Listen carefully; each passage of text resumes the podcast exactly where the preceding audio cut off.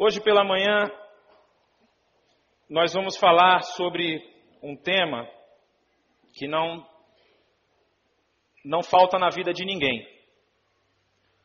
Muitas vezes nós somos colocados a, a fazer escolhas e é muito difícil alguém que passe algum período da sua vida sem ter que escolher. Aí você tem muita coisa para escolher. Você tem que escolher aonde você vai morar, aonde você vai trabalhar, você pode decidir isso. Você pode escolher que período da sua vida você vai querer ter filhos. Você pode escolher é, em que cidade você vai querer passar a sua aposentadoria. São escolhas que aparecem a nós. Mas o objetivo, é, o tema que eu quero tratar aqui não, não é basicamente desse tipo de escolha, mas assim a opção que eu tenho em cada uma dessas escolhas. A ideia é mais ou menos a seguinte: eu preciso decidir alguma coisa. Se eu devo fazer ou se eu devo não fazer, ou se eu não devo fazer, não é? E esse tipo de escolha me lembra muito ao que o pastor Carlos Macorde já falou algumas vezes aqui da, da nossa ligação com a videira, onde nós estamos ligados, momento a momento, sete dias, 24 horas por dia, sete dias por semana. Isso, é claro, tratando-se de pessoas que já entenderam e já se entregaram a Jesus Cristo como seu Senhor. Então, quando nós temos que fazer escolhas, quando nós temos que decidir, quando nós temos que nos colocar diante de, uma, de, de duas opções e, e eu preciso escolher, qual o critério que eu utilizo para escolher isso? Muito mais importante do que isso, as minhas escolhas, elas têm produzido uma vida que louva a Deus? Aquilo que eu tenho escolhido para fazer tem sido louvor a Deus? Muitas vezes a gente acaba substituindo o, o, aquilo que é direto da vontade de Deus pela nossa vontade. E isso a gente faz muitas vezes com uma, a melhor das intenções, mas buscando benefício próprio. É muito sutil essa mudança. E isso nos causa um, um, um sentimento ou uma situação, vamos dizer assim, aonde nós nos encontramos como gerentes da nossa própria vida.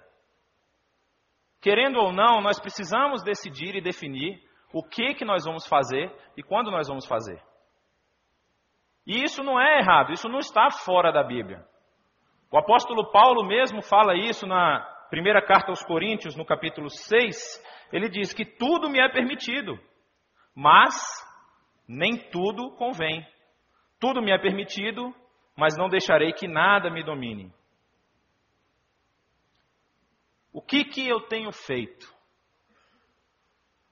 para que a escolha que eu faço ela seja uma escolha baseada em princípios eternos e não apenas na minha vontade. Nós vamos falar um pouquinho sobre isso hoje e falar também sobre o, como isso influencia a nossa vida, a nossa caminhada cristã. E eu levantei alguns questionamentos com relação a isso, isso veio, tem algumas semanas que eu tenho pensado nisso, porque nós, como igreja, somos levados a decidir nós, como um grupo, não como indivíduos, somos levados a decidir que projetos nós vamos apoiar. Qual é o nosso desejo como corpo de Cristo para essa cidade? E se eu tenho um desejo que é bíblico, eu quero conquistar Brasília, eu quero levar Brasília a se curvar diante dos pés de Jesus, o que, que eu tenho feito para que isso aconteça? Qual é a minha participação nesse processo? Olhando do ponto do indivíduo, nós vamos ver que a primeira coisa que eu preciso fazer é justamente estabelecer um ponto de partida, é focar, é alinhar a minha visão para onde eu preciso ir. Gálatas, capítulo 2, no verso 20, vai nos dizer: Eu fui crucificado com Cristo, assim já não sou eu quem vive, mas Cristo vive em mim. A vida que agora vivo no corpo, vivo-a pela fé no Filho de Deus, que me amou e se entregou por mim. O nosso ponto de partida é Cristo. Nós temos um referencial que é imutável. Imutável. Sempre que eu precisar de um ponto para comparar aquilo que eu tenho escolhido, de algum referencial, eu tenho como olhar para a cruz, eu tenho como olhar para Cristo. E nós precisamos lembrar de uma coisa: há uma discussão que é filosófica, na verdade, ela transcende muito ao conhecimento humano, de se existem ações 100% altruístas. O que é uma ação altruísta? É aquela ação que eu não recebo nada em troca, que eu não tenho ganho pessoal com a ação que eu tomo. Aí muita gente vai falar que faz, é, é, a, dá apoio a entidades de, de é, é, é instituições de caridade e que reparte os seus bens. Mas a psicologia diz que quando você faz isso, existem alguns elementos psicológicos que são ativados e você acaba se beneficiando disso, porque isso faz bem para a sua saúde, isso faz bem para o seu corpo físico. Então já deixou de ser uma atitude 100% altruísta, porque você se beneficiou disso. É bem complicado, mas é verdade. Eu só posso dizer para vocês que eu tenho certeza de uma única ação que foi 100% altruísta. O sacrifício de Jesus na cruz. Porque o sacrifício dele não deu a ele nada que ele já não tivesse. A restauração do seu poder e da sua glória, que, como diz Filipenses, ele se esvaziou de tudo isso para que ele pudesse habitar entre nós, toda essa restauração ele já tinha. Isso não é um ganho para o Senhor Jesus, ele já possuía tudo isso. Mas ele ainda assim escolheu se sacrificar por mim e por você, para que nós também pudéssemos ter acesso a esse poder e a essa glória.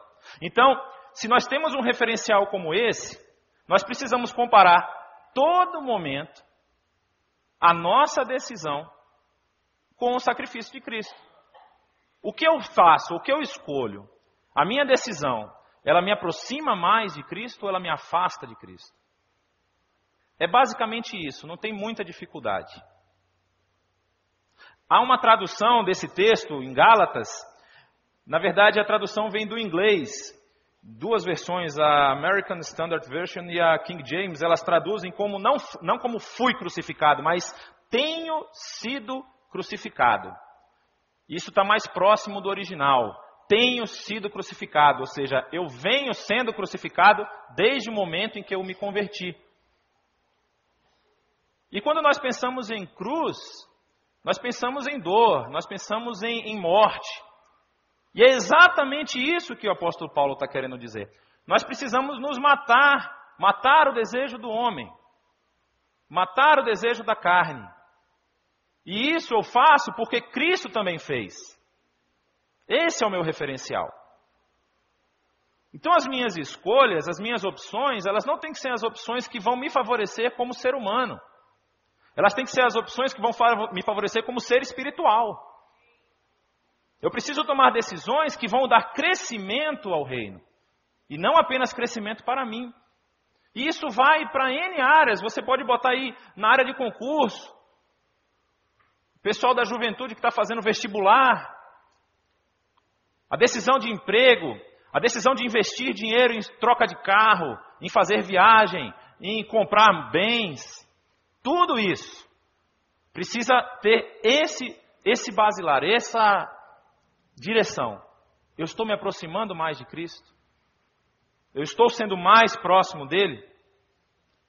E essa tradução diz que estou sendo, venho sendo crucificado com Cristo, ou tenho sido crucificado com Cristo, ela me lembra do texto que o próprio Senhor Jesus falou em Lucas, quando ele diz: Se alguém quiser acompanhar-me, está aparecendo aí, vamos ler todo mundo? Se alguém quiser acompanhar-me, negue-se a si mesmo, tome diariamente a sua cruz e siga-me, pois quem salvar a sua vida a perderá, mas quem perder a sua vida por minha causa, este a salvará. Isso precisa ser feito em todo momento, em todo tempo. As nossas decisões precisam ser pautadas por esse referencial. Qual a influência que a decisão que eu vou tomar vai ter na minha vida? Ela é, uma, ela é uma decisão que me aproxima mais de Cristo? Ou ela é uma decisão que me afasta mais de Cristo? E outra, mas tem uma forma para você perceber isso. Porque as decisões que nós tomamos, elas são o reflexo do nosso estado com Deus. À medida que eu tomo uma decisão, ela reflete imediatamente como é que está o meu relacionamento com Deus. E isso eu não preciso mostrar para ninguém, eu não preciso. Você pode pedir ajuda caso você ache que não consegue, mas isso não é algo que está exposto, não é algo público, é algo particular. Você pode decidir com você mesmo. O que eu tomei, a decisão que eu tomei, mostra que o meu relacionamento com Deus está bom ou ele não está tão bom assim. Gálatas capítulo 5 vai dizer: as obras da carne são manifestas, a imoralidade sexual, a impureza e libertinagem, idolatria e feitiçaria, ódio, discórdia, ciúmes, ira, egoísmo, dissensões, facções e inveja, embriaguez, orgias e coisas semelhantes. Eu os advirto, como já antes os adverti, que os que praticam essas coisas não herdarão o reino de Deus. Mas o fruto do Espírito é amor, alegria, paz, paciência, amabilidade, bondade, fidelidade, mansidão e domínio próprio. Contra estas coisas não há lei. Os que pertencem a Cristo Jesus crucificaram a carne com as suas paixões e os seus desejos. Se vivemos pelo Espírito, andemos também pelo Espírito. Esse é um momento em que nós precisamos ser bastante realistas conosco, com nós mesmos. Nós precisamos analisar friamente se as nossas ações, se as nossas escolhas, elas estão gerando fruto do Espírito ou obras da carne. Interessante é que a lista de obras da carne aqui, ele fala, olha como é, como o texto é maravilhosamente escrito. As obras da carne. As obras da carne significa que são várias e cada uma por si só é condenatória. Você vê imoralidade sexual, impureza, libertinagem, tudo isso são as obras da carne. Quando o apóstolo Paulo lista aqui, ele lista todas como sendo cada uma individualmente, mas estão nessa lista. Mas quando ele vai falar do fruto do Espírito, o fruto é um só e é composto disso tudo aqui. Então não adianta você dizer que, ah, eu tenho uns dois ou três desse aqui que eu pratico, mas o resto não está dando não. Não adianta. O fruto do Espírito é, é um composto dessas coisas. E quando você lê o texto, o apóstolo Paulo parece que ele faz uma hierarquia, mas na verdade não há hierarquia. Ele trabalha imoralidade sexual com a mesma com o mesmo peso de ciúme. Ele trabalha impureza e libertinagem com o mesmo peso de facção, de dissensão, de inveja. Então a gente às vezes quer hierarquizar o pecado. Ah, mas eu não estou tão mal assim. Eu não tenho cometido imoralidade sexual. Mas você tem inveja do seu irmão.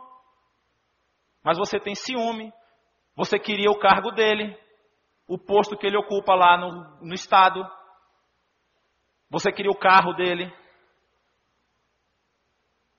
Você começa a fazer grupos dentro da igreja para falar de outra pessoa.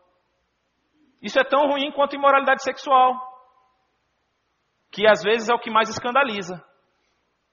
Quando a gente ouve de imoralidade sexual dentro da igreja, isso é um absurdo. Mas a língua também ninguém controla. Tudo está no mesmo barco, gente. Não tem, e nós precisamos ser realistas a ponto de ver se as nossas atitudes estão mais próximas dessas obras do que do fruto. E o nosso trabalho é justamente, isso é um trabalho, buscar remover tudo aquilo que está ligado à carne, buscar vencer os desejos da carne. E nós só podemos fazer isso com o poder de Cristo. Há também um outro quesito nesse texto, se eu quisesse pregava só nisso aqui, porque é muita coisa que tem aqui. Mas percebam, imoralidade sexual. O que é imoralidade sexual para nós? Vamos supor, eu vou tratar de uma forma bem básica. Nós temos um casamento, um homem e mulher, e o homem trai a sua esposa, ou a esposa trai o seu esposo, com dois, três, quatro, com duas, três ou quatro, sei lá. Isso a gente considera como imoralidade sexual. Participar, a gente descobre que uma pessoa participou de uma orgia sexual. Aí a gente considera como imoralidade. Só que existem países onde a poligamia é permitida.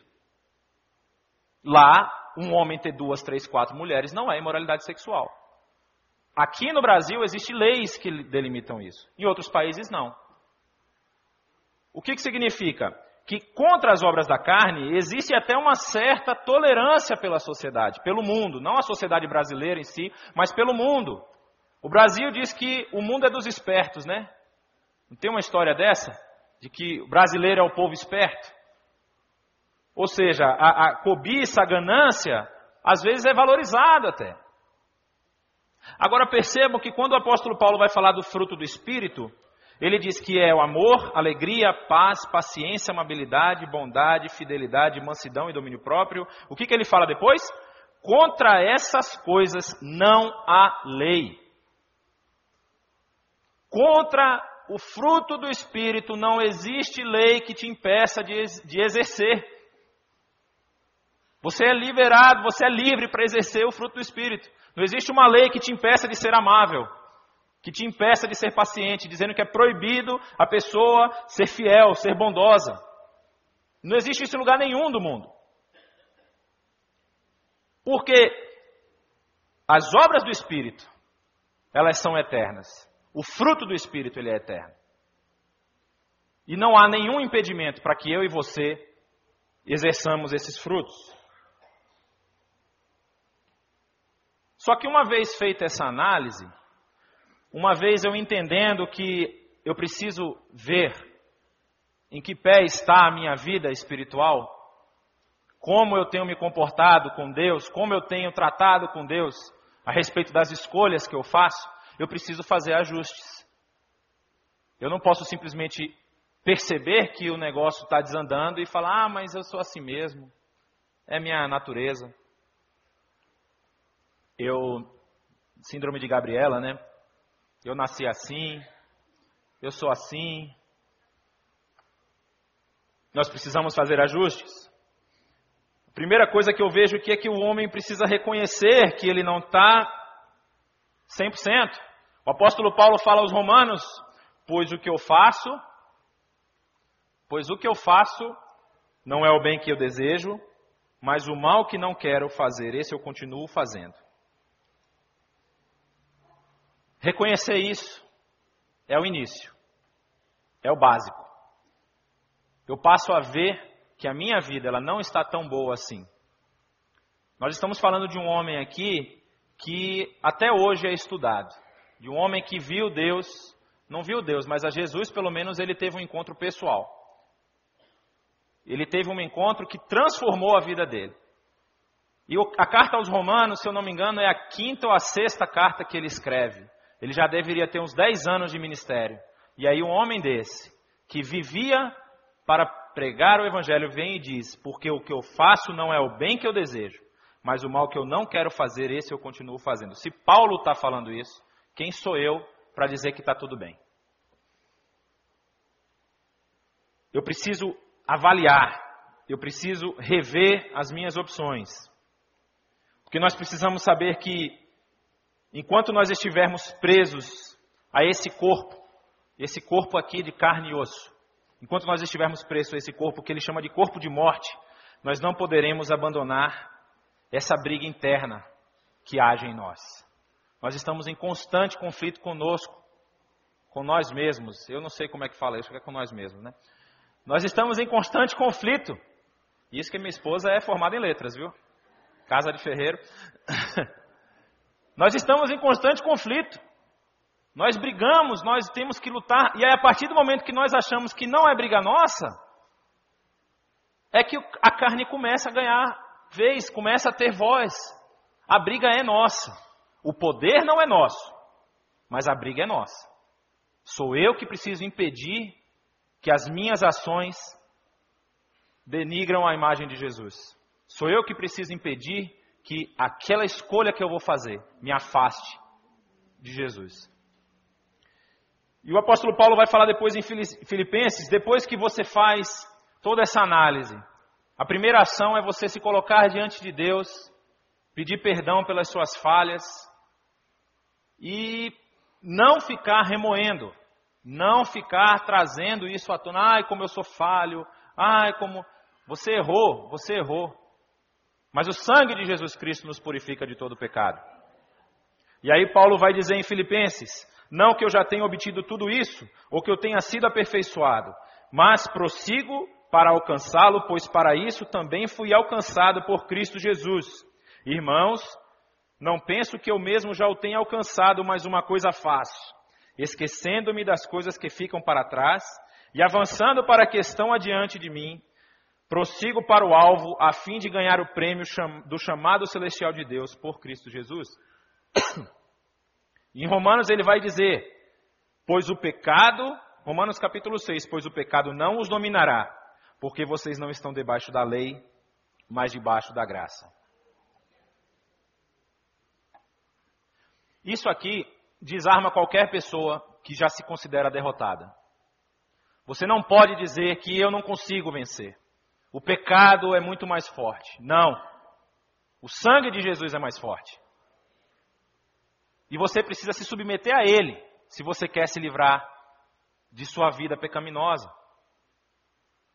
Quando o apóstolo Paulo vai dizer, o pecado não os dominará, ele está fazendo um contraponto com quem não tem Jesus. Ele está falando, o mundo está dominado pelo pecado, mas não vocês. Vocês estão libertos do pecado porque vocês estão debaixo da graça de Deus. A graça de Deus que fez com que ele se tornasse homem e morresse, agora age em vocês.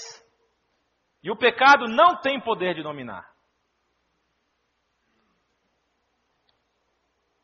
Se nós deixarmos tudo o que nos prende ao pecado, confiados no poder de Jesus Cristo, nós vamos abandonar as obras da carne e nós vamos viver pelo Espírito, nós vamos frutificar pelo Espírito.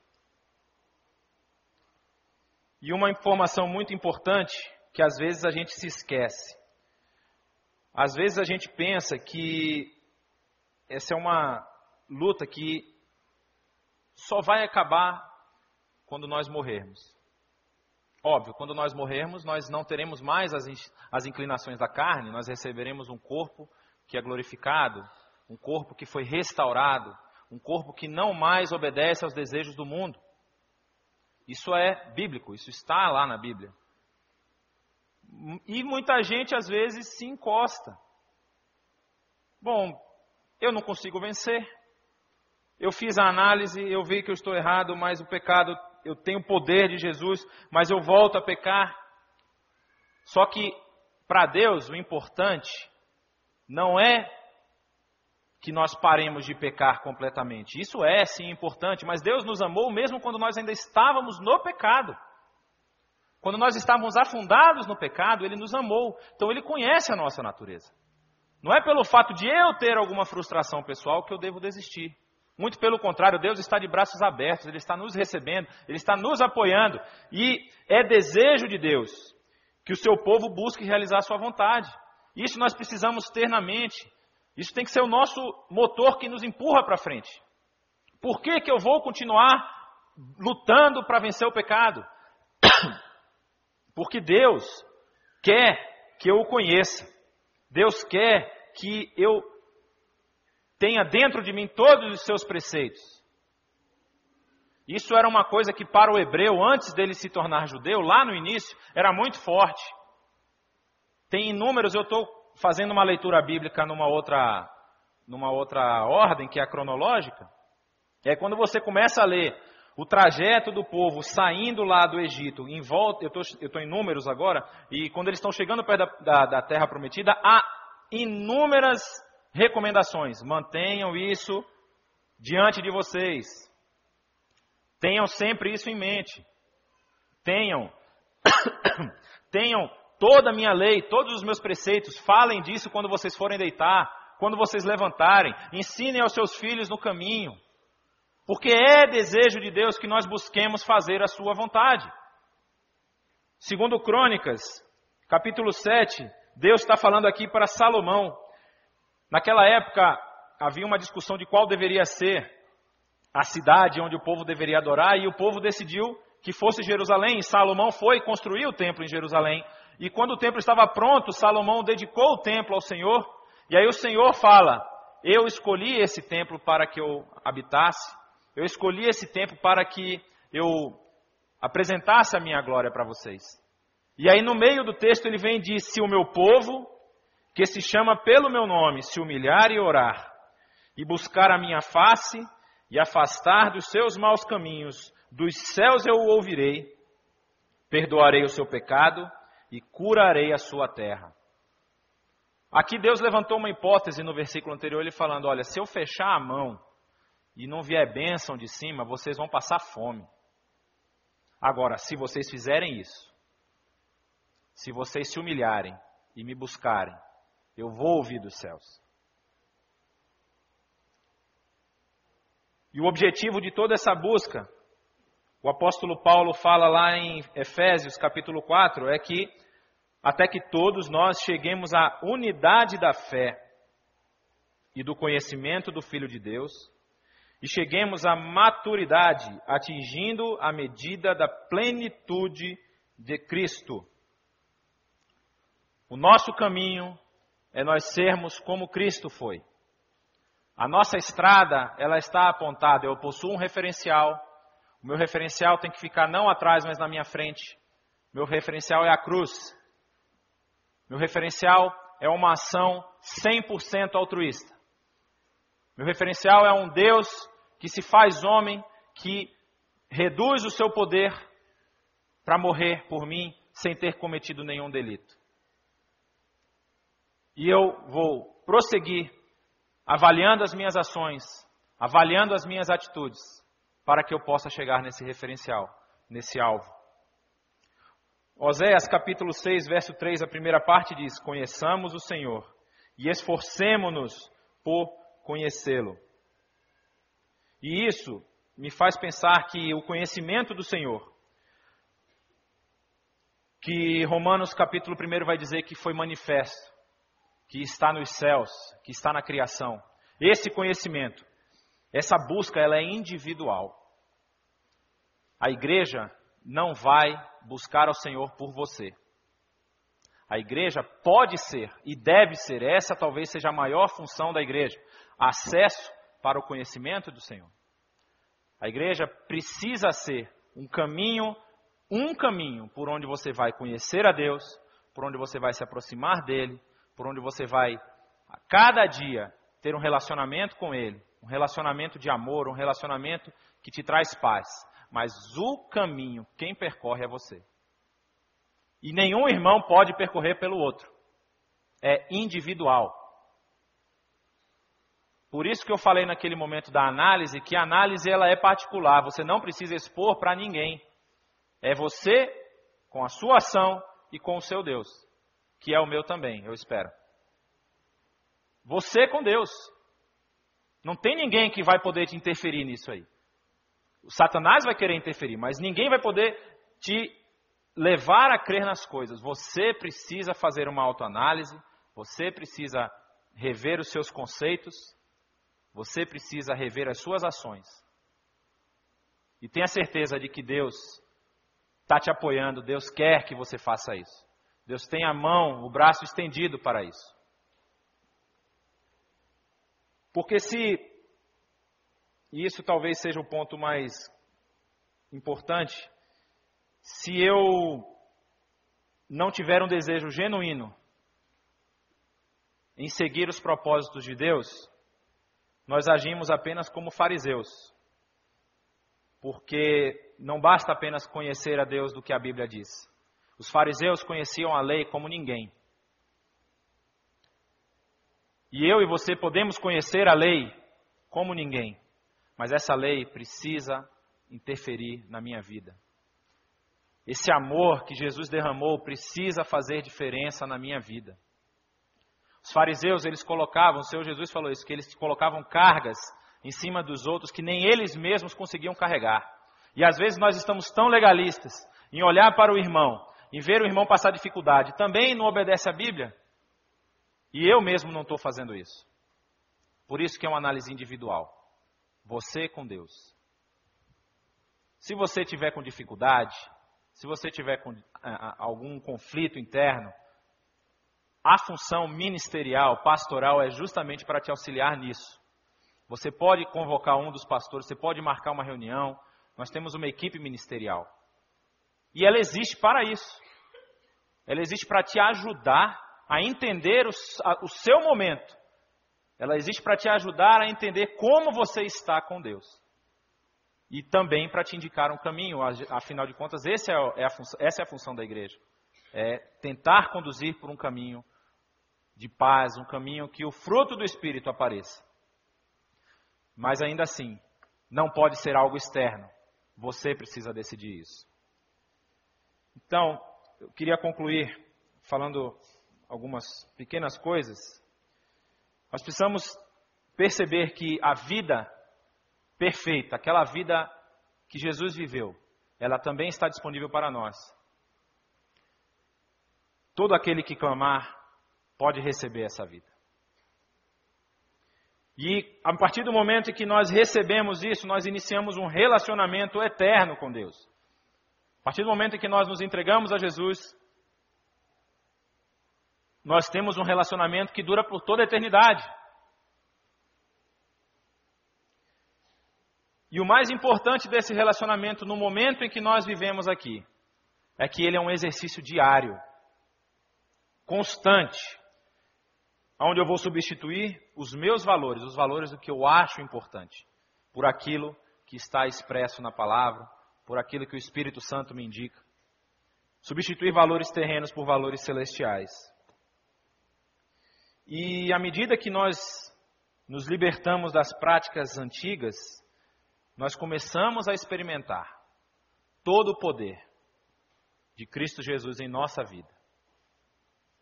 Eu não sei como é que você está, eu não sei se você tem feito essa análise, se isso tem sido uma prática na sua vida. Mas nesse momento eu queria orar, queria que você abaixasse a sua cabeça, porque muitas vezes nós achamos que estamos bem, mas nós precisamos que o Espírito Santo toque naquela área onde precisa de algum ajuste.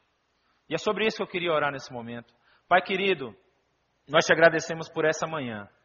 Nós te agradecemos, ó Pai, porque nós temos liberdade de cultuar o Teu nome, nós temos liberdade, ó Pai, para buscar a Tua presença sem nenhuma interferência, Senhor. E é exatamente por conta dessa liberdade, Senhor, que eu venho te pedir que o Senhor toque nos corações dos nossos irmãos aqui. Que o Senhor haja na vida deles, Senhor, para que eles possam ver aquelas áreas, aqueles setores da vida onde eles têm conflito com a tua palavra, conflito com a tua vontade. E que o Senhor intervenha, Senhor. Que o Senhor traga cura, que o Senhor traga unção, que o Senhor traga um bálsamo, Pai, aquele bálsamo que cura, que liberta das amarras do pecado, Senhor. Ó oh, Pai, nós queremos ser uma igreja conhecida por homens e mulheres que andam de joelhos, Senhor. por homens e mulheres que têm a vida dedicada a Ti, a vida consagrada ao Teu altar, no Teu altar, Pai. E nós só podemos fazer isso, ó Pai, reconhecendo aquilo que nós temos falhado e buscando o Teu poder para mudar. Ajuda-nos, Senhor, a visualizar tudo aquilo que precisa ser mudado. E nos faz, ó Pai, crescer espiritualmente, para que nós abandonemos as, ordens, as obras da carne e nós possamos frutificar pelo Espírito Santo. É o que te pedimos no nome do Senhor Jesus Cristo. Amém.